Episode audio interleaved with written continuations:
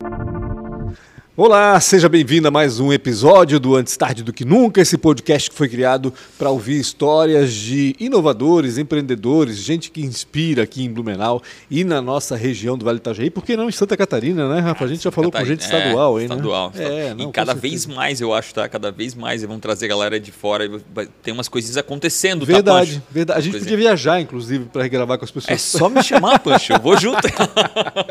Quem sabe a gente vai expandir é. isso aqui, vamos ouvir os grandes empresários boa, inovadores boa. do país, hein? Boa, Olha aí, vamos Olha. pensar alto, né?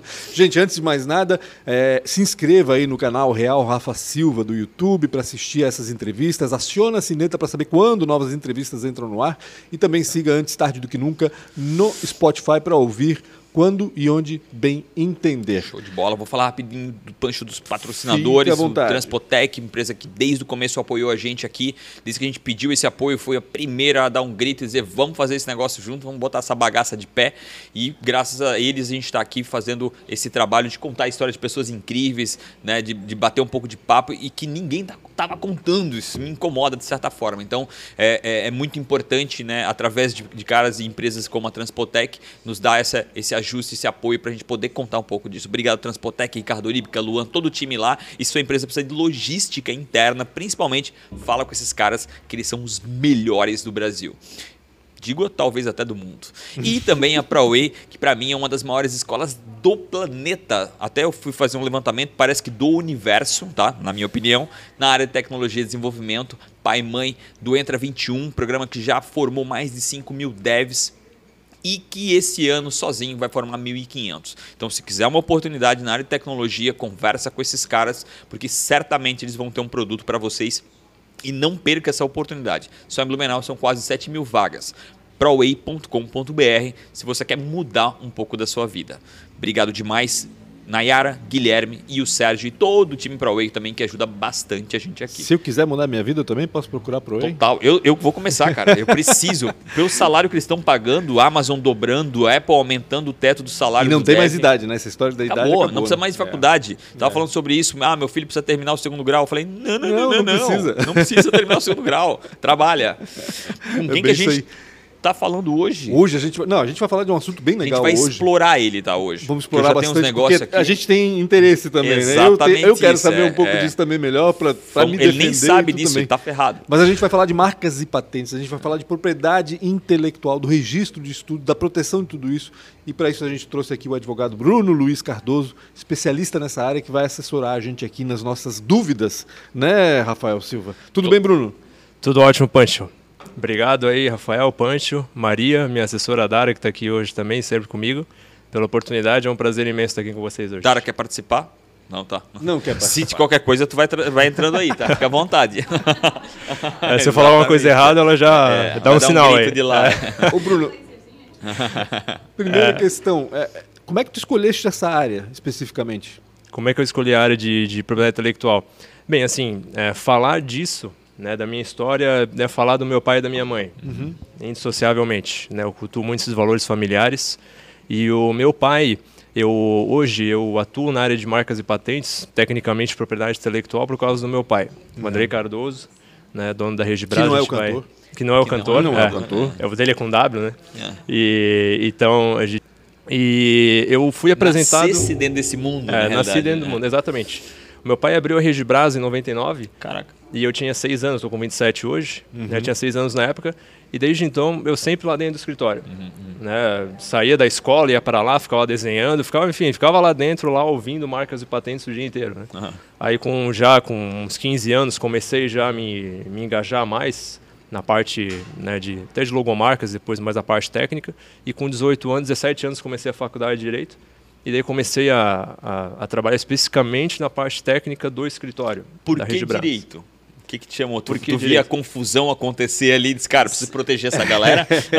é, exatamente, é uma, uma, mistura de coisas, né? O direito, daí vem a minha mãe na história, né? Uhum. O meu pai me apresentou marcas e patentes. Legal. Uhum. E a minha mãe apresentou o direito para mim. É, a ela minha é mãe. Ela é formada em direito, ela Legal. não tem a OAB especificamente, foi uhum. uma, uma opção dela, não, não mas atua. ela tem o bacharelado, né? Então a minha mãe, ela, o meu pai começou em 99 a Rede Brás e a minha mãe estudou direito na primeira turma da Unicelv, inclusive. Olha que bacana. Né, de, de direito. E ela, né, e eu ia pequeno lá, às vezes, alguns, em algumas aulas ali, lia com ela, ficava legal. escutando as aulas ali, escutando né? Escutando ela estudar também. Ela estudar, ficava lá comendo chips e enchendo o saco do pessoal com barulho irritante lá. Né? Vambora, mãe, vambora. É. Inclusive, uma vez eu até fiz uma prova com ela, né? E eu podia, porque né, não sabia de nada, então não tinha como passar cola, ele não era um informante, né? Então isso. As costas do Bruno, a cola sim, escrita, sim, tá ligado? É. Na fralda. é, na, na fralda. Então, é, a minha mãe, isso, ela se formou em 2007 uhum. em Direito. Foi a primeira turma da, da Unicelv. E eu né, frequentei essas aulas com ela. Meu pai já atuava com direito administrativo uhum. na, na Regibras. E eu já com aquela vivência desde os seis anos de idade e com a minha mãe ali, né, nessas oportunidades na, na faculdade ali com ela. Aí eu fui apresentado ao direito especificamente. Né? Legal.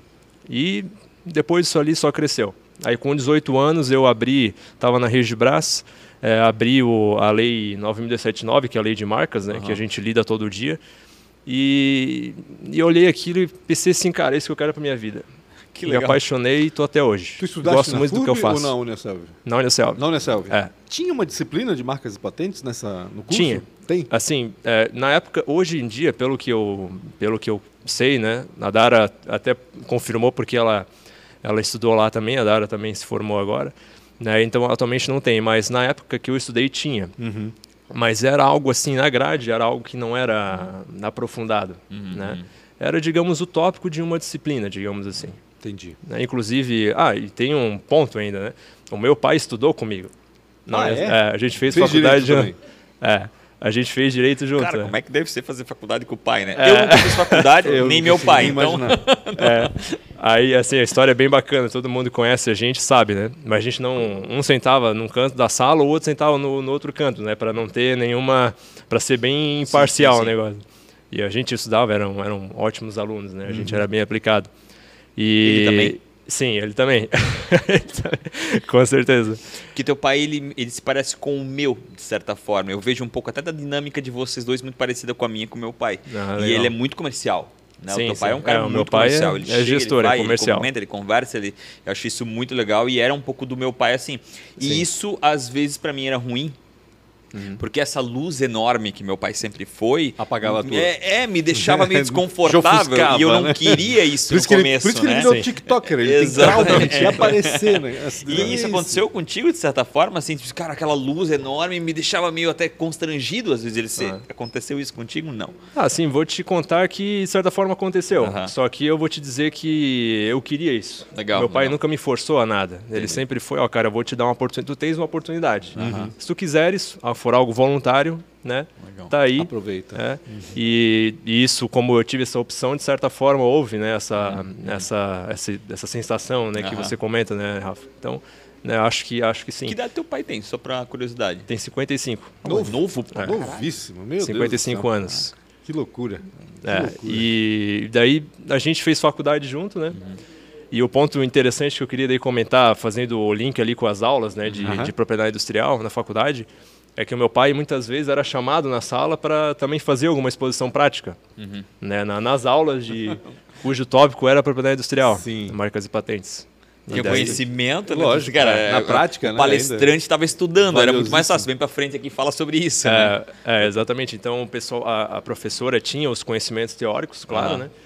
Só que a prática né? E deve ter sido um problema para ela, né? É. O teu pai ali naquele Sim, é. momento é. deve ter sido um problema para ela. De certa forma constrangedor, é, mas a gente caraca. era todo mundo amigo, gente, até ah. hoje, né? A gente tem uma relação excelente com os professores, algo que também é um valor que eu cultuo muito é o respeito e admiração dos professores, né?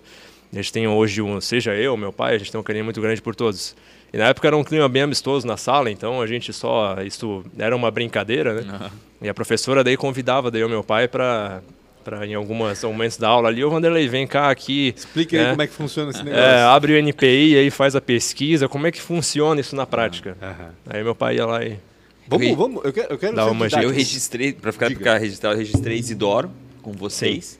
E isso foi uma sorte.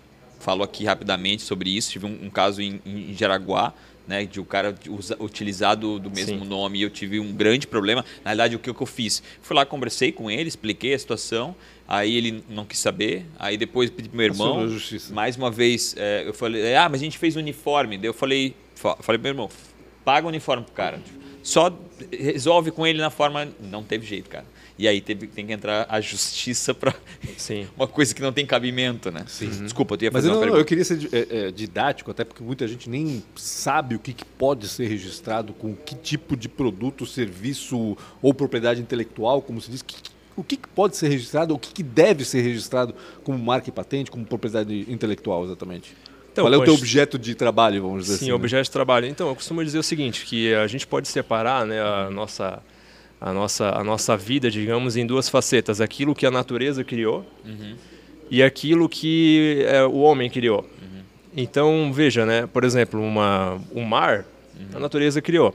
Agora, por, um prédio, foi o homem que criou. Né, o pau de selfie, né, o celular. Vamos falar né? sobre logo isso depois. Gente, é, logo ele vai saber é, por que, é, que a gente está falando de pau de é. selfie. Exatamente. Então, assim, tudo isso que o homem criou é a minha especialidade. Isso é o meu segmento. Obviamente, aquilo que é, aquilo que é de domínio público, é, né, nessa parcela do que o homem criou, criação, criações humanas, aquilo que é domínio público, todo mundo pode usar, que é o conhecimento comum, o acervo comum da, da técnica, que se chama, e aquilo que é é, monopolizável, ou seja, que um, só uma pessoa pode ter exclusividade, aí né, separar uma coisa da outra é aquilo que vai ser patenteável ou não, vai ser registrável ou não perante a lei, perante os requisitos legais. Né? Mas, em suma, a minha área que a gente trabalha é isso. Uhum. A gente lida com criações, criações humanas. Uma coisa que é, uh, acho que talvez um, um dos maiores ícones quando a gente fala em registro é a Coca-Cola. Certo. Né? E tem a receita da Coca-Cola, né? Lá. Eu, hum. eu, eles podem patentear aquilo? Aquilo é, é, é, um, é, uma, é uma, pode ser uma patente aquela receita? Como é que Sim. funciona isso que, que de certa eu acho, né, na minha ignorância, eu pego aquela receita, reproduzo e pronto, ponto final, né? Sim. Como é que funciona isso? Então, é, perante a lei brasileira, porque a propriedade intelectual tem uma característica que é isso, como é um ativo intangível, né, não é algo físico, uhum. ele é muito, digamos assim, é, itinerante. Uhum. Então, imagina, né, você cria um software é, que é propriedade intelectual, uma marca, a hora ele está aqui, daqui a pouco ele está lá, né, ele é universal. Uhum. Então, é, dada essa característica, as, os princípios gerais de propriedade intelectual, de o que é protegível ou não é, é, são muito parecidos em vários países. Só que cada país vai ter a sua regra específica. Uhum. Né? E daí, fazendo essa, só essa breve explicação e respondendo a tua pergunta, né?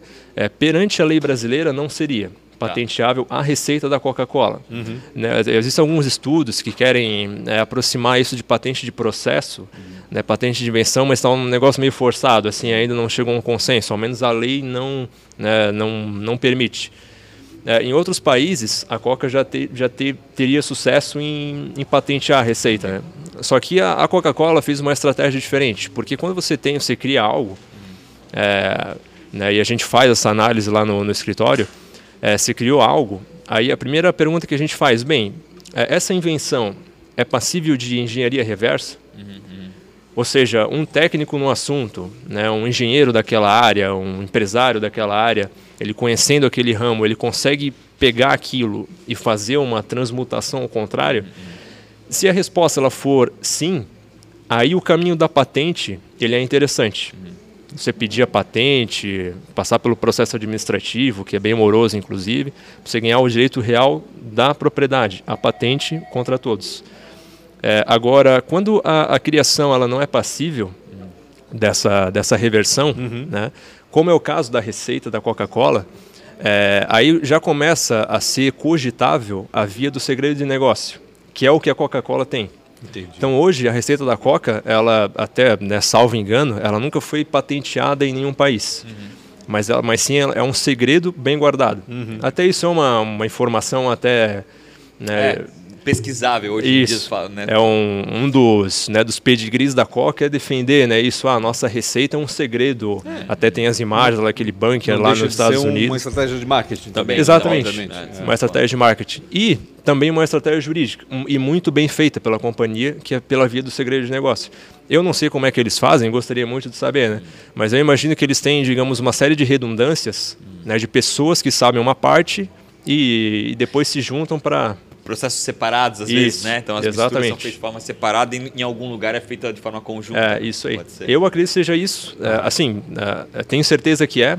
É, e, e gostaria de saber como, como, é que. uma senhorinha né, de 1814 anos que mexe o balde, né? É, sim. Faz sentido. Precisa eternizar de alguma forma o segredo. Vou te perguntar, e, e, e talvez é, é, um mito, não é verdade, e talvez até uma informação que talvez tu não tenha como dar, que seria legal até vocês pesquisarem com relação a isso. É verdade que a. a e vai pouquinho fora do, do, do, comum. Mas é verdade que a, a, a, direção do lado esquerdo e direito foi uma, foi, era uma patente que, que era para ter sido quebrada, alguma coisa assim, com relação aos Estados Unidos. Tentou ah. patentear o, o lado direito e depois a Inglaterra fez do lado esquerdo para do lado direito para não fugir da patente. fugir da patente. É verdade isso? Não tem nada a ver.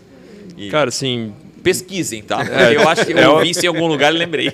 É, sim, é um ponto para pesquisar. Eu desconheço, né? Nunca pesquisei nunca sobre essa história, falar. mas é algo para gente, a gente verificar sem dúvida. O Bruno, né? agora, é, me despertou não... uma, uma, curiosidade agora, porque a gente fala, quando a gente fala de registro de patente, a gente fala sempre. A, gente, a primeira coisa que vem na cabeça é marca, sim. como o Rafa falou agora aqui do, da questão do Isidoro, né? E hum. invenções, né? Hum. É uma invenção patenteada e tal é muito maior do que isso, né? Tem muito mais coisa para ser registrada Sim. e ser patenteada, né? O que, que, faltou na minha relação de duas coisas aqui? Sim, não, perfeito, Pancho, é isso mesmo. Né? É, quando a gente fala de criações humanas, que é aquela segunda parte Sim. que eu disse no começo, a gente fala num, assim, numa miríade é, infinita de possibilidades. Então, os mais conhecidos, como vocês destacaram, são marcas e patentes. Uhum. As marcas são sinais distintivos, né? as patentes são invenções, invenções industriais. Né? É, mas nós temos também software, nós temos desenho industrial, nós temos topografia de circuito integrado, que são aquelas placas eletrônicas ali, aqueles caminhos ali. Uhum. É, nós temos também a questão de, de concorrência desleal, também se enquadra né, na, na, no estudo da propriedade material, uhum. né, a questão de trade dress, principalmente, por exemplo. Né, e temos também, é, enfim, várias, vários outros direitos. Ah, e também o próprio direito autoral, né, as obras musicais, uhum. livros. Né? Que recentemente tem uma porrada de discussão, né? Uma música que é cópia da outra. Isso. Que... É, esse, exatamente. No meio artístico é bem. Exatamente, é bem no meio artístico, é super. É uma música bombou, virou aquele hit, aí tem um cara Alguém que, ah, isso aí eu fiz, né? E, e, essa discussão é bem comum e é, com... e é uma discussão baseada em direito autoral. Né? E tudo isso, seja marca, patente, software, desenho industrial, direito autoral, faz parte da propriedade intelectual. No caso desse, a, a decisão é subjetiva ou é objetiva com relação Existe a música? regras, né? É. Como é que funciona uma decisão dessa? Falando mais pro lado do juiz, Sim. né? do lado do juiz. Então, a decisão é objetiva. Ah. É, quando o juiz, quando você, é, menciona a decisão subjetiva, a gente pode interpretar que seria uma decisão por equidade. O que é equidade? O juiz não tem a norma para o caso, a lei não, não prevê uma saída uhum. para aquilo. Uhum. Aí a lei autoriza o juiz assim, ó, decide o que, que tu acha bom para isso aí. Né? É, no caso de direito autoral, não se permite isso, uhum. porque existem regras muito claras, ao menos na lei, perante a lei brasileira, né? daquilo que é, é, é de titularidade do autor, aquilo é, novamente aquela divisão entre o acervo que é comum e o uhum. acervo que foi é, criado, que é passível de monopólio. Né? Então, uma ação como essa, é, se tiver, obviamente, profissionais ali né, assessorando bem as partes, porque é, um, é uma matéria bem, bem específica, né, você vai ter uma, uma, uma discussão objetiva. Né? Ou seja, ah, é, quem criou, quem foi o primeiro a criar aquela canção, uhum. né, se essa canção atende os requisitos de originalidade, uhum. ou seja, ah, isso realmente está fugindo do que, é, do que é comum, do que é uhum. público. Ah, sim, está fugindo. Ah, então, ok, existe essa premissa ah, quem criou isso aí? Daí no processo se vê as provas, né? Quem, quem foi o primeiro a criar com provas é, datadas, documentos, testemunhas, perícias. Aí, ah, beleza, isso é passível de apropriação, né? É original, é novo. Ah, foi o fulano, do, foi o réu que criou, por exemplo, uhum. ou foi o autor. Ah, então a ele vai ser dado o direito sobre aquela música e o outro vai ter que pagar royalties ou parar de usar, indenização e assim por diante. Então é sempre uma discussão objetiva. O problema desse processo é que ele é, é dada a, a, a carga probatória dele, ou seja, você tem que. Para quem é acusado ou para quem acusa? Os dois, eu tá. diria os dois. Né, a carga probatória para, para os dois sujeitos do processo é alta, porque, eh, principalmente se você não tem registro é, da, daquela música, daquela, daquele direito autoral, porque o direito autoral, o registro é opcional, nas marcas e patentes ele é obrigatório, né, essa, essa diferença na lei. Então, principalmente quando não tem registro, aí você tem que ir muito atrás de muito documento, testemunha, tem que fazer uhum. eventual inspeção judicial, que é outro meio de prova, e assim por diante. Então, o que é bem intruncado é a parte probatória, a instrução do processo. Né? Mas a partir daí, se estabeleceu os fatos provados, a discussão, a decisão é objetiva. Aí o juiz vai decidir o que a lei manda e não por equidade. Qual foi o pior caso que tu pegou? Cara, assim, o pior caso não que eu... citando nomes, mas com relação a né, esse... Sim, de direito autoral, assim, é, é, via de regra, assim, a gente sempre busca instruir bem o processo, né? Hum.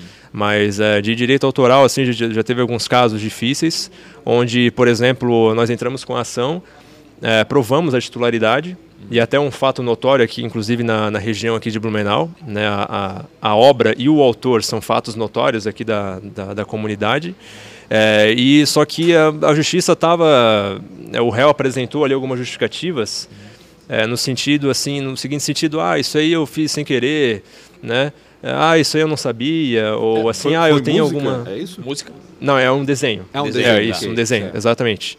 Né? Então, assim, aí o réu veio com algumas desculpas que não são previstas na lei como excludente de ilicitude, né? ou seja, que podia é, ser um salvo-conduto ou uma, uhum. uma isenção para ti, né? E a justiça meio que estava indo né, na, na, na versão do réu, Uhum. Mas assim, a gente teve alguma dificuldade ali, mas foi até hoje assim um caso que eu peguei que foi mais entroncado, digamos assim. Né? Eu tenho curiosidade em autoral. a questão da a gente fala sempre da Gillette, né? Da marca que vira, que vira, vira objeto, sim, né? Que vira objeto. Em vez de falar de lâmina de barbear, é. a gente fala de Gillette, Gillette né? E assim tem é. várias, né? Maisena. Nescau. Sim. É, é. Nescau. Leite condensado. Enfim, Leite condensado, é. Um monte de coisa, né? Como é que funciona isso exatamente? É, porque é o povo que está usando na realidade, né? Sim. Não, é, não tem ninguém se, aproveitando do nome Gillette, né? Eles colocam Sim. lá a lâmina de barbear, né? É, é, perfeito, perfeita pergunta, Pancho. Essa, essa pergunta é bem interessante. Até esse dia estava comentando isso lá no escritório, né? É, quando uma empresa lança uma marca e ela tem um certo ineditismo no produto dela, como é o caso da Gillette, uhum. vamos, vamos colocar esse exemplo. Foi pioneira, vamos dizer É, assim. foi pioneira, vamos dizer que foi pioneira. É, ela, tem, ela tem um pró e um contra ela tem o pró de ser a primeira uhum. e de apresentar para o mercado aquele produto. Uhum. Então ela vai, se não monopolizar juridicamente, mas ao menos num tempo vai monopolizar mercadologicamente uhum. aquele produto. Então todo mundo vai comprar dela, porque uhum. ah, esse cara foi, é o primeiro. É, agora, esse é o pró. O contra é que quando ela faz isso, como só tem ela, o pessoal vai começar a chamar o produto da marca dela, como é o caso do Gillette. Uhum. Bombril, é, né? É Bombril. É. Exatamente. Bombril, assim, o pessoal. Né? Ah, só vê é, aquele no, no, mercado, não, isso aqui é um bombril, ou é um gilete, né? ou é um, sei lá, um band-aid. Ah, band-aid também é um exemplo. Né? É, então, é, existe esse, esse contra de você ser o, o percussor, o ponteiro daquele uhum. mercado, quando a gente fala de marca, né? Então, se o titular ele é beneficiado por esse, por esse pró, ele não é diligente para amenizar os efeitos desse contra, uhum. ele vai deixar a marca dele uh, generificar, que a gente chama. Uhum. Ou seja, ela vai se tornar de uso comum. É, porque o titular não soube cuidar dela muito bem. Uhum. A Gillette e as outras, pelo que até eu tenho conhecimento, essas companhias é, multinacionais, eles são diligentes. Né? Por mais que o mercado tenha feito isso com o nome deles, né? Uhum. É, eles são, eles procuram sempre defender os direitos, né? Mas às vezes você acaba sendo engolido pelo próprio mercado, aí não, não tem muita escapatória. Só que é claro que, é, num caso que, é, mesmo gerenificado o nome, né, ele pulverizado, é, a justiça observa que um concorrente começa a usar esse nome para com um, notório é, propósito de desvio de clientela ou, uhum. ou de alguma forma de enriquecimento ou de deslealdade, Pode a justiça vender, vai né, coibir produto, isso aí. Né? Tipo, a, a lâmina do X está dizendo é. aqui, ah, nós temos uma Gillette X. Isso, exatamente. é, é um nome mais comum, a própria marca da empresa ou uma descrição, né, que seria lâmina de barbear, sim, a descrição sim. do produto, né? Então essa pergunta aço, é bem interessante. Achocolatado. É, achocolatado. Nem sei o que é achocolatado. É. Maisena é o que mesmo? É amido? De amido de milho. É, exatamente. É, isso, é isso aí. Então, assim, é, essa questão, ela vai por aí. Né? Ou seja, ah, eu fui o pioneiro no mercado, beleza. Vai ter toda uma lucratividade em cima disso, mas tu tem alguns pontos que tem que ficar atento porque senão o próprio mercado vai, vai ser um efeito reflexo. E se não for diligente, é capaz de virar comum mesmo e chegar no momento que nem a justiça não consegue no mais final, dar conta. Perde até o, é, perde a marca. criou. É isso aí. O, a, a, é impossível hoje não falar sobre registro sem falar NFT né? Hum, sem falar sobre blockchain. Não sei uhum. se isso também é, é, é, se entra no é, escopo, é, entra né? muito nesse escopo, mas eu acho que é importante talvez até a gente meio que Sim. viajar um pouco sobre isso, né? O futuro, né, de tudo isso. Tu falou uhum. sobre desenho agora e na hora veio para mim a NFT. A NFT, né? sim. Como é que como é que tu acha que vai ser? Como é que as pessoas vão tratar isso? Isso já está uhum. tendo alguma, né, alguma, é, alguma situação né, que está caindo com relação a isso. Uhum. Porque o, o, o, o que talvez não está claro, principalmente para mim, é uma foto dos Simpsons que per pertence a alguém, uma vez que registrada numa NFT né, na conta de um Ethereum de alguém, uhum, é, uhum. É, pertence àquela pessoa, mas não, ela pertence àquele, né, àquela, àquela agência de criação. Né? Como é que vai ser Sim. isso no futuro? É, a, a, questão dos NFTs, uhum. né, e ela é bem nova.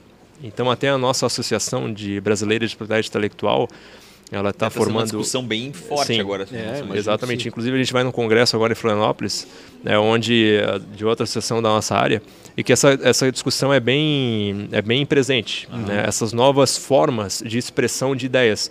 Quando a gente fala de novas tecnologias, a gente está falando de novas formas de expressão de ideia.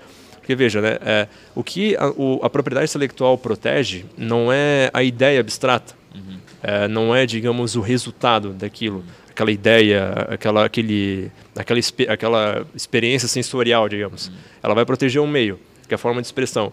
É, no caso de desenhos, que é esse exemplo que você citou, né, Rafael, da, do desenho, da NFT, é, ele pode ser expressado de duas formas.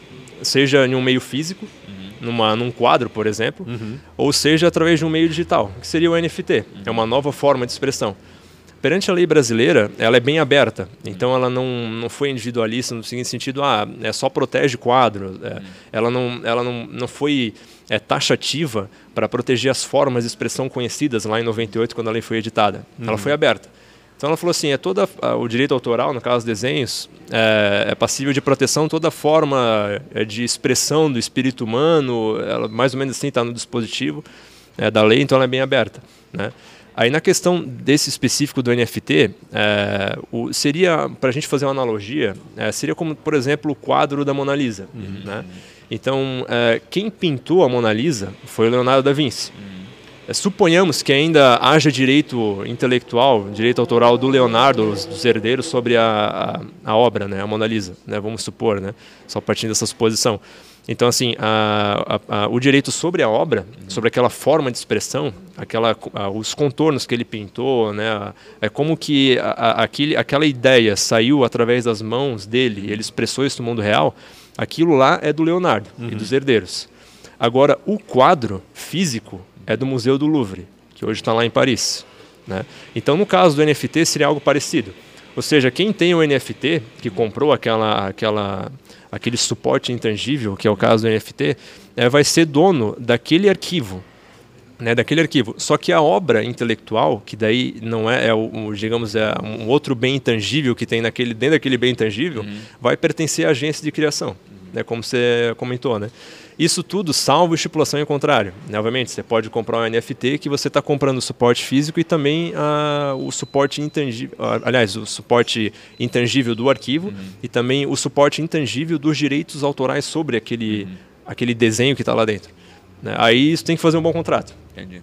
É, o, são o, duas coisas diferentes, né? É do, é, exatamente. Ela é tratada como coisas distintas. É, distintas. É isso aí. Na área de tecnologia, falando em software principalmente, né? Eu, eu recebo muita gente, é, é, às vezes, pô, eu não quero falar minha ideia, eu não quero isso, e eu, e eu o tento Rafa provocar. condena, né? É, eu taxativamente eu condeno a situação. Falei, cara, toca pau, fala para o maior número de pessoas, vai, se alguém te imitar, é melhor que imite e resolva, tipo, tu não perde uhum. dinheiro, porque se tu ficar Sim. quietinho, nada vai acontecer, não, não, não vai mudar nada. Sim. E, e existe um grande... Pô, é impossível, né? A gente vê o Tinder sai, já saiu o Happen, saiu, tipo, saiu uma, uma dezena de outros aplicativos muito próximos hum. né, daquilo. Mas é, a gente sempre fala nessa é o poder da execução. Né?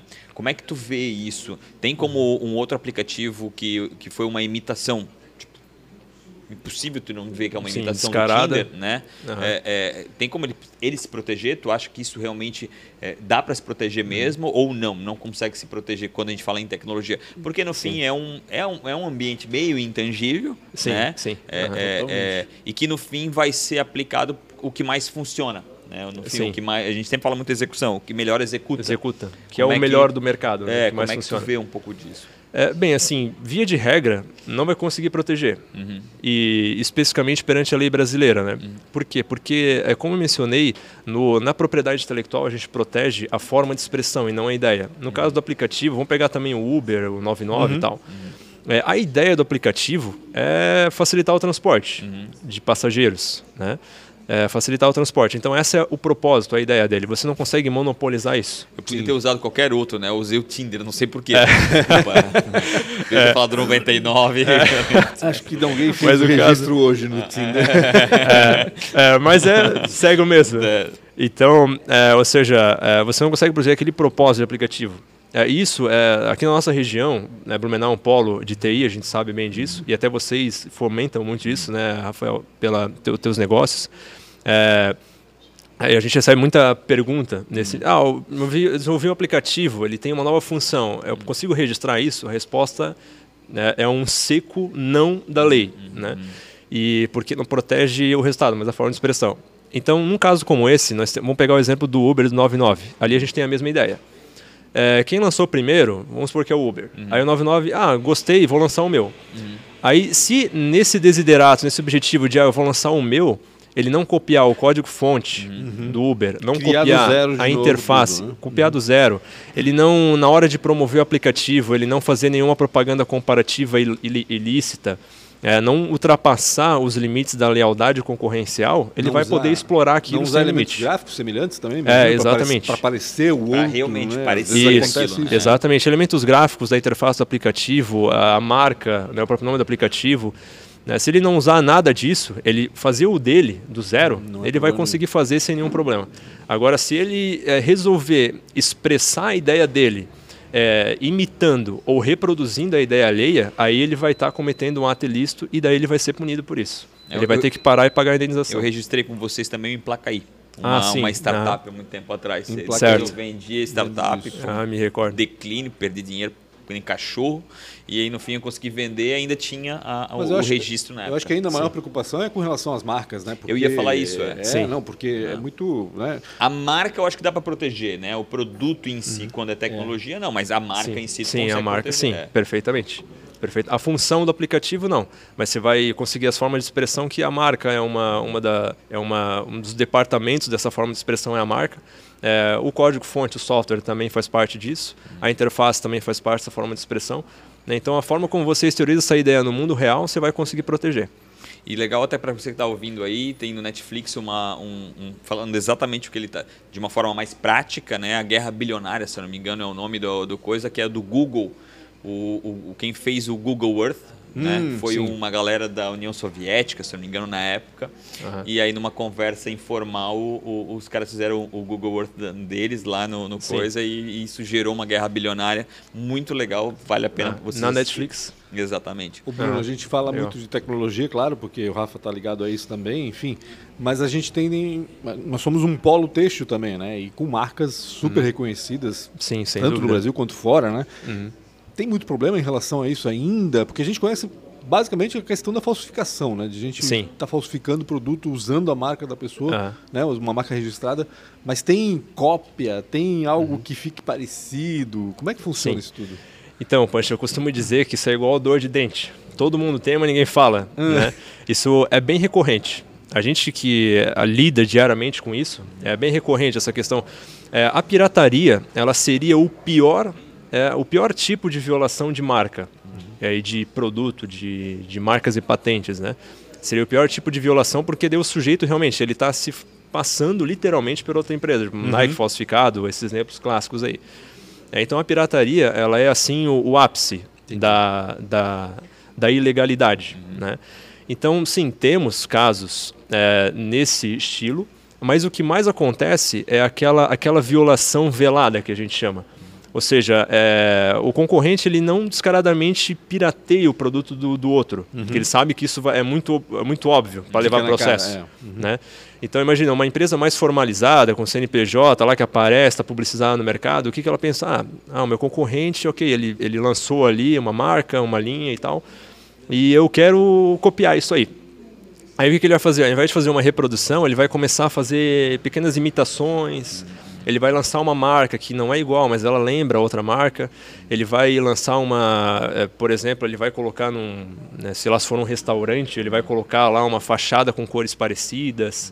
Né, e assim por diante. Então, é esse tipo de, de, de, de discussão que envolve essas tais é, violações veladas, né, disfarçadas que eu comentei, isso é o que mais ocorre na prática. E aí cabe uma, uma, uma tentativa de, de, de, de diminuir isso? Dá para fazer isso não? Quando Sim, dá para fazer. É muito próximo, mas não igual? Sim, dá para fazer, porque a porque lei. Eu é penso muito na Dudalina. Sim. Né? A Dudalina, uhum. meu, depois quando ela ficou muito famosa, teve muita camisaria. Cara, tu olhava, é.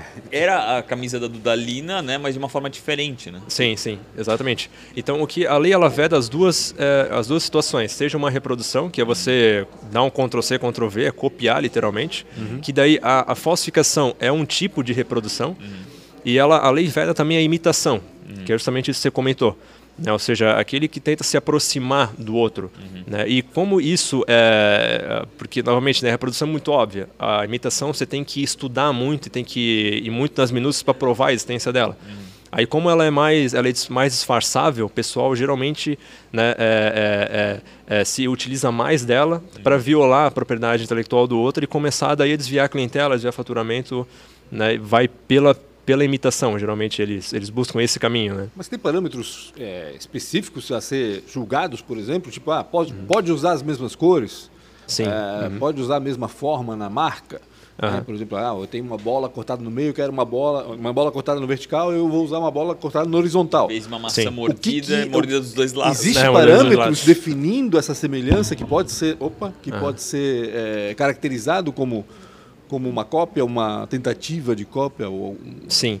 É, então, é, sempre vai ser avaliado no processo judicial é, aqui, o, o, digamos, o grau de que a gente chama de distintividade ou de originalidade daquilo que está se reclamando como exclusivo. É, por exemplo, é, vamos pegar um caso, né, da, do, é, por exemplo, de novo do restaurante ali, tem uma marca, eles têm uma temática específica, né, eles têm uma marca particular, o, o cardápio, eles, o, o, método de atendimento é bem singular e tal, então toda a roupagem, a tocada do negócio dos caras é um negócio bem inovador. Assim, uhum. Vamos pegar esse exemplo do restaurante. Né? É, se algum concorrente é, copia isso, é, o que, que vai ser investigado no processo judicial? É, justamente o autor, que é o, o, percursor daquela ideia que criou, mesmo, que né? criou o negócio, ele vai processar e vai dizer, ó, oh, excelência, está aqui as provas de que eu comecei com isso tudo. Uhum. Aí compete ao réu, né, em defesa, ele fala, não, excelência, isso aí já tinha um monte de lugar, muito antes do cara. Uhum. Né? Ou a marca dele está desgastada no NPI, porque já tem um monte de registro, né? ou é, essa, essa combinação de cores, ele copiou de um outro cara, copiou de outro cara, copiou de outro cara e tal, e tal, e tal. É, ou essa, esse método de atendimento também é, é, é comum em outros lugares do mundo, enfim, é, o réu ele vai apresentar esse, essa carga de provas para tentar convencer o juiz de que o nível de originalidade daquela, da, daquela, daquele, do negócio, uhum. né, do, do adversário dele no processo é quase nulo né, ou muito baixo. Aí, a partir dessa premissa, aí finalizada a instrução do processo, a partir dessa premissa, o juiz vai ver se realmente há, é, há originalidade suficiente a ser defendida aqui. Se o juiz considerar que não, realmente o autor provou que não, isso aí foi muito ele, uhum. ele que inseriu isso, essa ideia, né, no, essa forma de expressão, ele que começou primeiro, uhum. aí o juiz vai condenar o réu por é, imitação, por violação de marca, de, de trade dress, né, de, de evento, alguma patente ou outra que pode ter ali em alguns produtos também, né, e outros preceitos de deslealdade é, concorrencial. Né. Então, assim, é, é sim, dá para punir, uhum. é, utilizando a técnica correta, dá para ir atrás. E nesses processos vai ser basicamente, é claro, né, um processo desse é seja do direito processual material, é uma. Né, é, é, são, é bem denso, uhum. né? mas em linhas gerais é isso que vai ser analisado. Quanto tempo leva né, uma ação dessa? A gente, hum. poxa, no Brasil, nosso é. judiciário é, é uma meio coisa lento. meio complicada, né? O cara hum. consegue não quebrar antes de, de, de ganhar uma ação dessa ou, Sim. Ou, ou é complicado? Geralmente, em média, leva quanto tempo? Se for uma ação assim mais robusta, como esse exemplo que a gente estava citando de trade dress. Eu, eu lembro até que pesquisem aí uma, uma entrevista do pessoal do Patati Patatá. né, o dono Patatá. da marca do Patati Patatá e o uhum. quanto ele lutou, porque todas as festas tinham Patati Patatá que não tinha Sim. absolutamente nada a ver com nada aquilo que ele tinha criado. Uhum. E, e, eu acho muito legal até para adicionar essa fala aqui, cara, uhum. é, é uma coisa complicada uhum. nessa essa história do, do judiciário. Sim, do judiciário. É, então, uma, uma ação assim mais densa, mais complexa, realmente demora. Porque é, geralmente tem perícia, né, essas matérias são muitas vezes são técnicas, o juiz tem que delegar né, a investigação técnica com um perito, isso demora, uhum. até a fase de postulação, a fase instrutória, decisória e tal. Então, uma coisa mais complexa, que na nossa área tem bastante, demora mais. Hoje está falando aí de uns 5 anos, de 5 anos em média para mais. é muita coisa. Né? É, isso para não transitar em julgado, para você conseguir uma decisão, no mínimo para executar provisoriamente. Uhum. Né, o trânsito em julgado, se a gente for analisar, demora às vezes muito mais. Né? Que é aquela famosa figura do não ter mais recursos. E tu estudou para isso ainda, para ficar 10 anos esperando. É, é exatamente, 10 anos. Os caras 10 anos. ele 5 anos. É. Ah, verdade. É. Não, desculpa, é. tá certo, tu é. faz bem. Se, e, mas assim, cada processo, por mais que demore, e obviamente a gente não depende da gente muita coisa, nós advogados, mas lá no escritório, a gente tem o, o, cuidado de aplicar os procedimentos corretos, a metodologia mais adequada, nós temos uma metodologia própria ali de postulação, inclusive. Né? A gente trabalha muito com a humanização que que é do processo. Postulação é você argumentar para o juiz. Ó, oh, excelência, esse é o fato, esse é o fato, essa é a prova, essa é a prova, é isso que eu quero. Uhum. Né? Então, isso precisa ser bem organizado. Né? Então, a, a gente sempre toma bastante cuidado uh, e a gente estuda muito para isso é, para é, tocar o processo da melhor maneira. Né? Mas, assim, a amorosidade é algo que é, faz parte. Né? Isso no Brasil é bem nítido, em outros países também existem prazos a serem cumpridos, então também demoram um certo tempo, você não consegue hoje, amanhã já, né, já finalizar. É, mas você é, fazendo um manejamento estratégico, né, e aqui, claro, não estou dizendo que eu sou dono da verdade, né, mas ao menos no nosso escritório a gente luta muito sempre para é, fazer a coisa mais abreviada, até para, até para é, digamos, auxiliar o trabalho do magistrado na hora de julgar uhum. o processo. A gente sabe que são muitos processos, então é um processo fácil de entender, né, para ajudar a diminuir o tempo. Mas uh, um, um, complexo fica na média de uns 5 anos para você conseguir, no mínimo, uma decisão provisória para executar. Né? Uma sentença, daí você executa provisoriamente. Alguns casos você consegue eliminar, que daí, sei lá, em, em uma ou duas semanas você já consegue o resultado prático para já né, toca o processo e eu já vou para cima do cara para ele parar de usar a marca agora, se o juiz deferir eliminar. Né? Uhum. Agora, em casos mais, é, não vamos chamar de simples, mas pontuais. com uma carga é, mais pontuais, né? Que aquela, aquele, aquela, digamos, aquele processo que a gente não tem uma violação exacerbada de itens intelectuais, mas a gente tem, por exemplo, uma imitação de marca e o resto o cara não, não copia, é só a marca que o cara imitou. Uhum. Aí esses processos tendem a, a, ser um pouco mais rápidos, uhum. né? Que daí a carga de cognição do juiz, que, ou seja, o que, que o juiz tem que conhecer daquele caso para julgar é menor. Aí, se a carga cognitiva é menor, a carga é, decisória também, o tempo diminui. Né? Mas, via de regra, a gente fala aí de pegando complexos e, e pontuais, né? fazendo aí uma, né? uma, uma estatística, a gente está falando aí de talvez uns três anos e meio, em média. O Bruno, uh... Trânsito julgado daí é um pouco mais demorado. Entendi. Domínios, sites, isso também entra nesse, nesse, nesse, escopo de marcas e registros, né? Sim, Pancho, também entra nesse escopo, faz parte também da, da matéria de propriedade intelectual, né? E o nome de domínio, assim como a marca, ele é um tipo de sinal distintivo. Né? E o que é sinal distintivo? O sinal é o signo também é chamado, é tudo, digamos, é tudo uma coisa assim que ela visa significar algo. Uhum. Então a gente tem as palavras comuns do dicionário que significam tal coisa. Uhum. Né? Elas têm, elas transmitem uma ideia. Uhum. É, então elas são sinais. Agora, quando a gente fala de sinais distintivos, essa qualificação distintivos é porque aquele sinal ele significa uma coisa individualizada. Então, aí a marca ela vai identificar aquele produto, uhum. né? a, Nike identifica aquele produto daquela origem, então por isso que ele, ele é um sinal e está distinguindo, está identificando. É, e o nome de domínio também, ele é um sinal, mas ele está distinguindo aquele endereço eletrônico, uhum. né? Ele está distinguindo aquele, né? Ou seja, aquele, a gente tem um endereço físico, né? E tem um endereço eletrônico daquela pessoa, né? Está distinguindo aquele. Então, isso é um sinal distintivo e faz parte da nossa matéria. Como exemplificando a pergunta, eu, uh, o, o Voo e Go, né? Tipo assim, se fosse go.com.br, eu conseguiria uhum. combater uma, um, um, www Go 2 ou Go com dois L's? Eu conseguiria uhum. tirar o cara do ar por isso, se eu tivesse o registro da, da palavra Go? Não. É. Assim, no caso da Gol, como é uma marca muito notória, ah. até pelo segmento que é bem restrito, né, aeronáutico, é, dependendo do caso, isso depende muito do caso, uhum. mas via de regra sim, uhum. pela notoriedade do nome E também pelo fato de que a, a probabilidade do sujeito criar esse site para fazer ali uma. É, ganhar uma vantagem sim, sim, sim. é alta, aí conseguiria. Né? Eu vejo que teria, teria chance. Depende muito de casa, hum. cada, cada caso, né? eu vejo que teria chance. Não é o caso, mas enfim. Uh, meu apelido é Pancho, todo mundo conhece como Pancho. eu consegui o registro facilmente porque não tem muito Pancho aqui no ah. Brasil, né? É. Pancho.com.br, vamos dizer. Ah. Mas supondo que outro hum. tivesse registrado né, é, esse domínio. Sim. O fato de eu ser conhecido como tal, é, hum. eu posso, eu poderia ter entrar, entrar numa, na, numa ação para pedir, solicitar esse domínio para mim, por exemplo? Então, é, a gente está conseguindo consultoria de graça, tá, pessoal? É, eu quero ajudar as pessoas, só isso. É, não, mas é, a gente está aqui para responder, né? Isso aí. Então, é, e assim, acho, por mim eu ficava aqui a tarde inteira falando, né? A Dara sabe, assunto. eu adoro, né? Essa, é, responder essa, é, e a gente discutir sobre essa área, né? Então, é, nesse caso... Pega a minha lista de problemas que eu tenho ali. Vamos... Já vamos ficar aqui... É, é, sim, além ultrapassando a uma hora, né, Maria? Então, é, bem, nesse caso, punch.com.br. É, aí, o que, que se iria se investigar nesse caso concreto? Uhum. É, se a pessoa que registrou o teu nome, se ela te conhecia. Porque hoje é, você tem a notoriedade tem regional. Isso também, né? né? A notoriedade ela é sempre, ela é muito territorial, digamos, uhum. né? Ela é sempre analisada conforme território. No caso da Gol Nacional, no caso do Pancho seria aqui Santa Catarina. Uhum. Então, se fosse um sujeito lá do Paraná, né? Aí, ou sei lá, lá do, do Nordeste, aí ia ficar um pouco mais complicado porque ele poderia. Não, mas isso foi algo casual. Uhum. Agora, uma vez o Pancho sendo uma personalidade daí nacional. Aí já fica um gol da vida e daí já consegue ter mais chances de conseguir resgatar esse domínio.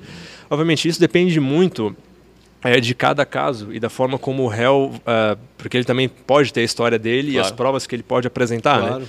Mas quando a gente está eh, analisando essas questões de imitação e reprodução, né, via de regra vai por esse caminho, né? De analisar, opa, qual é o nível de conhecimento do real respeito do autor, qual é o nível de originalidade do, do nome que está sendo discutido, se tem registro ou não, né? Se tem registro no NPI, é, já é 90% do caminho andado. Né? Hoje eu sempre digo para os clientes, né? se você tem um nome, tem que registrar, uhum. senão vai, vai dar problema. Sim.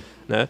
É, é, qualquer nome que for da empresa, do produto. E mudou tudo. isso, né? Hoje o registro tem que ser, é, ele tem que estar vinculado ao KINAI. Eu acho não, não acho não uhum. sei se é diretamente com o KINAI, mas hoje o registro tem que, tá, tem que ter, um, ter um vínculo ah. com relação à empresa, né? Não, é, antigamente eu ouvia muito isso, né? Ah, uhum. o cara pegou lá e registrou o nome do, do, do, do concorrente. Uhum. Né? Então, isso, isso hoje em dia não existe mais, né? Ou, ou se diminuiu bastante, né? Sim. É, então, Rafael, eu te diria que hoje em dia a gente ainda tem isso. Tem isso? Tem isso. Tá. Ou seja, essa pertinência temática, vamos chamar, né? uhum. né? Ou seja, o cara registrou o nome, é, ele tem que ter alguma certa relação com aquilo. Tá. Porque, e claro, se ele está de boa fé, né, quem deve não teme, né? Tá. Qualquer, às vezes, aparece um outro eu jeito, consegui, Hoje eu conseguiria, meu nome é Coca-Cola, eu consigo registrar Pepsi. Ah, não, fingindo que a marca não seja né, esses dois nomes, sim, mas se sim. o cara faz um refri, uma kombucha com coisa, eu vou lá, registro o meu e registro hum. do cara. Sim, ah não, aí isso aí, não. num caso desse não pode. Não pode, né? É, não pode. Mas aí, por exemplo, tem um, tem um caso clássico aqui na cidade que é o seguinte, eu não sei como é que está isso hoje, mas já, já, é, já, era um clássico. Era um clássico. Oktoberfest.com.br não está na uhum. mão do poder público. Uhum. Pelo menos não estava. Estava Sim. registrado por Ferrou. uma empresa. Ah. É, tanto que a prefeitura usa oktoberfestblumenau.com.br até hoje. Uhum. O site oficial da, da, da, festa é Oktoberfest Blumenau. Uhum. Não, é, não, não seria ah, fácil uh, pegar para uhum. ele esse domínio, por exemplo? Sim, Se é... de fato ainda estivesse né, no, Sim, de no, fato, na mão de alguém, né?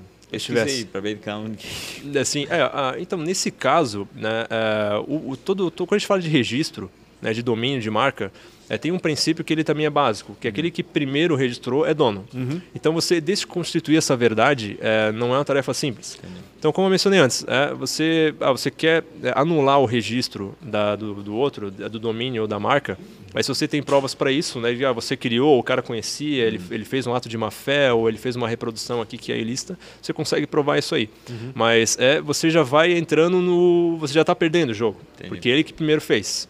Né? Então, assim, em alguns casos por mais que você é, a pessoa registrou primeiro e você prova que usa antes, em alguns casos pontuais você não consegue quebrar essa regra geral, uhum. porque daí você está tá atuando na exceção. E no direito a gente tem uma regra, um princípio, na verdade, de hermenêutica, de interpretação de lei, que é a exceção ela se interpreta de forma restritiva. Então, num caso como esse, é, a prefeitura usa, o, o outro sujeito registrou. Uhum. Ela vai ter que quebrar esse paradigma, mas vai, vai ter que ir pela exceção da regra. E daí, muitas vezes, em alguns casos, mesmo que ela prove que a notoriedade, alguma coisa, existe alguma, um outro detalhe ali desconhecido, ou que seria uma, uma exceção de boa-fé da outra pessoa que ela consegue levantar e, e fica com ela. Porque era entendeu? muito comum, né? Eu imagino que tem gente que registra domínios, marcas, para vender sim. isso depois. E, sim, sim, isso é bem comum. Valia milhões, é, né? E, tipo, e é legítimo isso? Isso que eu pergunto. Isso é agir de má fé ou não? Isso é, é, é uma prática caso, que pode ser normal? E, então, é, se aquele uma nome... oportunidade, né? Tipo, uma oportunidade. É, assim, no caso de domínio, é, ao menos o registro.br, que é a instituição que registra, uhum. de forma administrativa, ele vai investigar a má fé da pessoa que registrou para vender. Entendi. Agora, Aconteceu senão, com o Google na Argentina. É, é, ah, é? Perdeu, perdeu o, o Google.r. Meu Deus. Por, algum, por um dia, eu acho. Um ou dois dias. Ah, é? Aconteceu é. isso? Aham. Voltou, milag... um cara, um guri Sim. registrou, o guri foi lá e viu, viu o Google Sim. aberto, foi ah. lá registrou, mas supostamente tiraram da mão dele assim de forma automatizada. Automatizada. É. Então o Google ganhou a questão ali, conseguiu. É, não, não, não tipo assim, foi tudo hum. sem, sem justiça, sem nada. Ah, tá. Administrativo. O foi lá, registrou coisa, hum. 24 horas depois o Google ganhou de volta. Provavelmente a entidade que. Alguma é, coisa aconteceu, é. Exatamente. O BR deles lá que atuou, provavelmente. Eu vou precisar Isso, interferir porque o horário acabou e eu tenho quatro Já? perguntas para te fazer. Sim, vamos lá. É, Caramba, é, tinha tanta pergunta para fazer. É, o tempo passa rápido. o qual foi. É, quem foi uma. Perguntas pessoais, tá? É, Agora a gente não vai falar de marcas Exatamente. Sim, é. sim. Quem foi uma inspiração né, ou um mentor na tua vida? Cara, sem dúvida, meu pai. Nossa. Meu pai é meu guru de, em todos os sentidos. Não. Sem dúvida, meu pai. A gente, quem conhece a nossa história, sabe, a gente tá sempre junto e toma cerveja e tá toda hora junto. e ele... ele é novo pra caramba, né? Passa é, como um irmão, é, como um amigo. Porque, meu Deus, é, assim, o meu pai é minha mãe. Só que a, na parte profissional, sem dúvida, é meu pai. Uhum. Né? Eu falo isso para todo mundo e quem conhece a nossa é, história. Eu vejo vocês muito juntos. É. Muito juntos. Onde eu, onde eu vejo vocês, eu, é, onde gente, eu vejo teu pai, eu te vejo. E, é, isso aí. A gente está sempre conversando sobre negócios, sobre questões pessoais, profissionais. É, eu e ele, cara, a gente é. Tanto é que assim, é, não existe a minha história sem meu pai. Ô pai, vamos começar a voltar a conversar, né, pai? É. meio distante aí. Sim. É tô, tô, tô, com ciúmes agora. É. Então tá. Se fosse empreender em ah. algo completamente diferente, hum. no que, que seria? Tecnologia, sem dúvida. Porra, Tecnologia.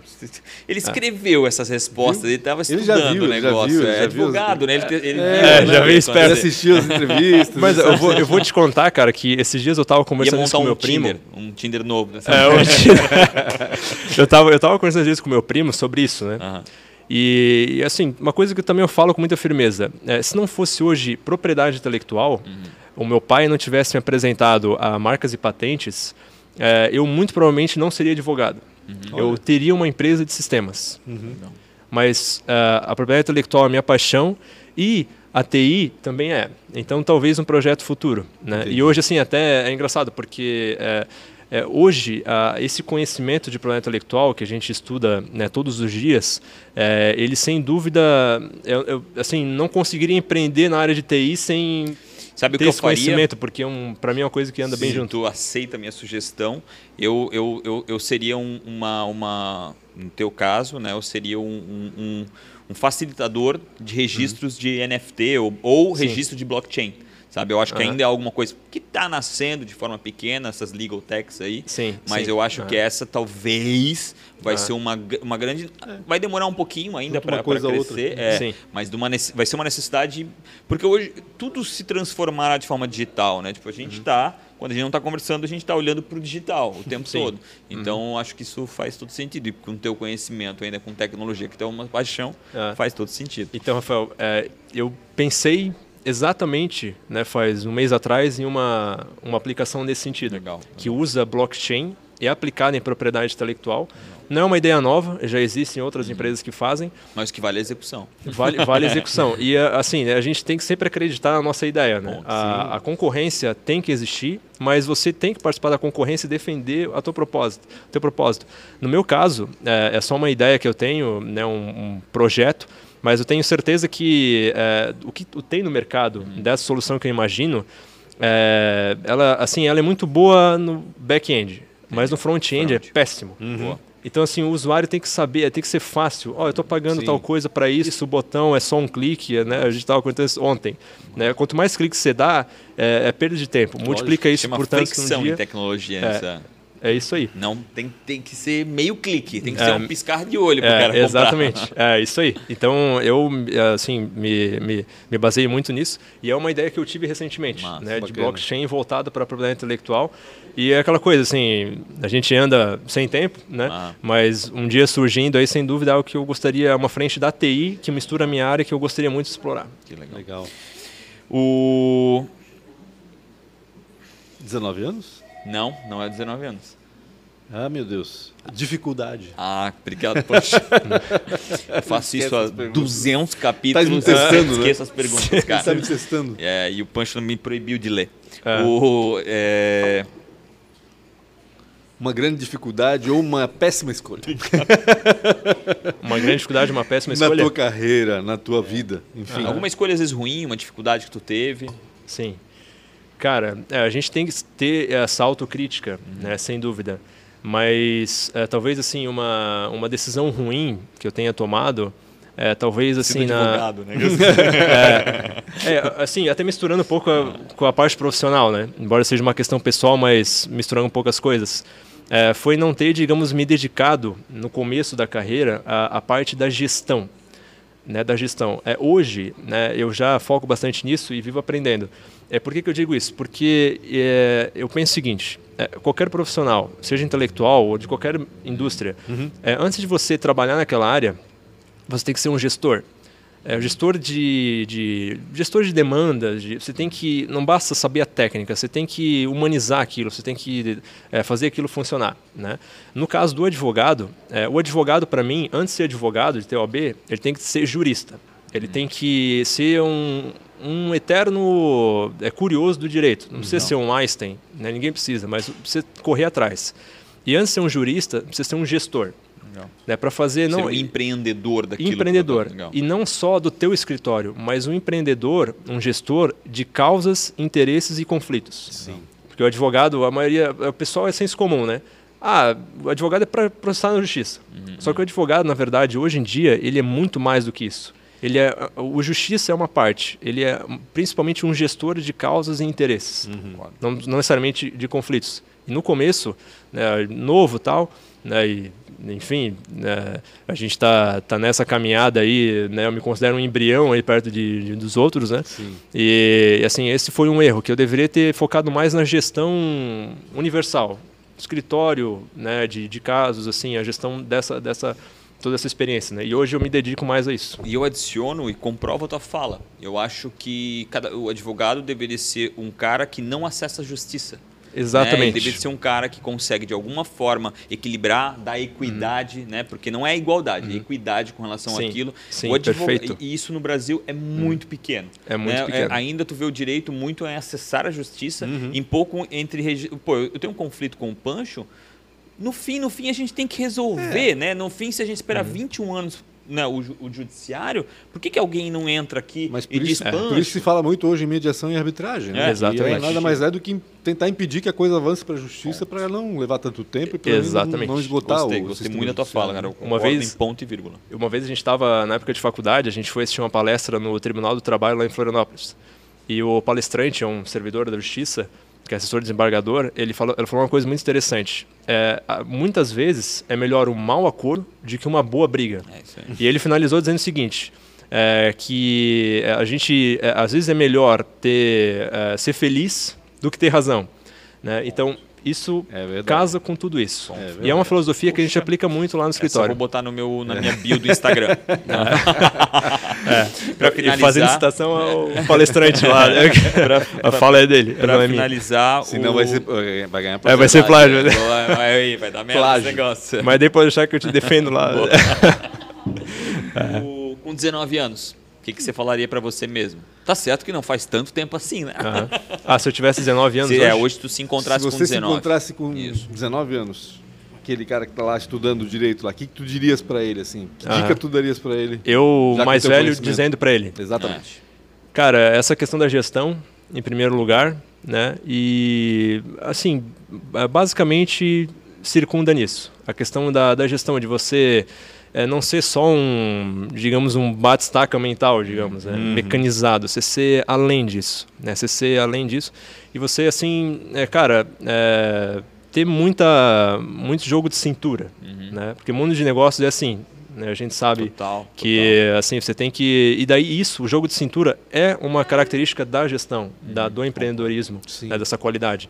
Então eu olharia para esse cara de 19 anos, eu falaria isso. Né, continue estudando muito, é, exercendo teus valores morais que teu pai te, os teus pais te ensinaram, uhum. né, e algo que né, reforço isso de novo, sempre é uma coisa que eu prezo muito. E, mas enalteceria essa questão de não é, se preocupa mais da experiência do negócio. Uhum. Estudar sempre, mas além disso é você aplicar experiência, gestão na claro. tua na tua ciência, uhum. né, na tua atividade. No teu conhecimento. É, no é. teu conhecimento. Pancho, obrigado, Bruno. É obrigado demais obrigado, aí valeu, por tirar teu obrigado, tempo, uma hora da tua vida aí para poder falar um pouco com a gente, contar um pouco dessa história e eu acho que deixar a gente até mais curioso. É, né? De certa forma, deixar até a gente mais curioso ainda. Eu acho que deveria ter mais umas quatro ou cinco horas aí para poder Sim, falar dúvida. um pouco mais sobre isso. É. E algo que é muito. Tem bastante assunto. Né, latente agora. Né? A gente está falando de YouTube, a gente está falando né, de, de, outras coisas que estão acontecendo e, e, e, e, muita pirataria tu vê por aí, que é o hum. uso. Eu mesmo faço, né? uso imagem dos outros para fazer meu TikTok. então, eu acho que foi muito legal e muito. Acho que é muito divertido, né? Um Sim. direito de uma forma mais divertida. Então, obrigado demais. Você legal, que está escutando, comenta aí, né? Comenta redes sociais, Pancho com BR, rede social. É Bruno Luiz BR. Bruno Luiz BR Bruno B... e Real Rafa BR. Silva. Não esqueçam de dar aquele sininho, curtir e compartilhar. Não sei em que momento que vai estar aqui. Obrigado, tamo junto. tchau, tchau.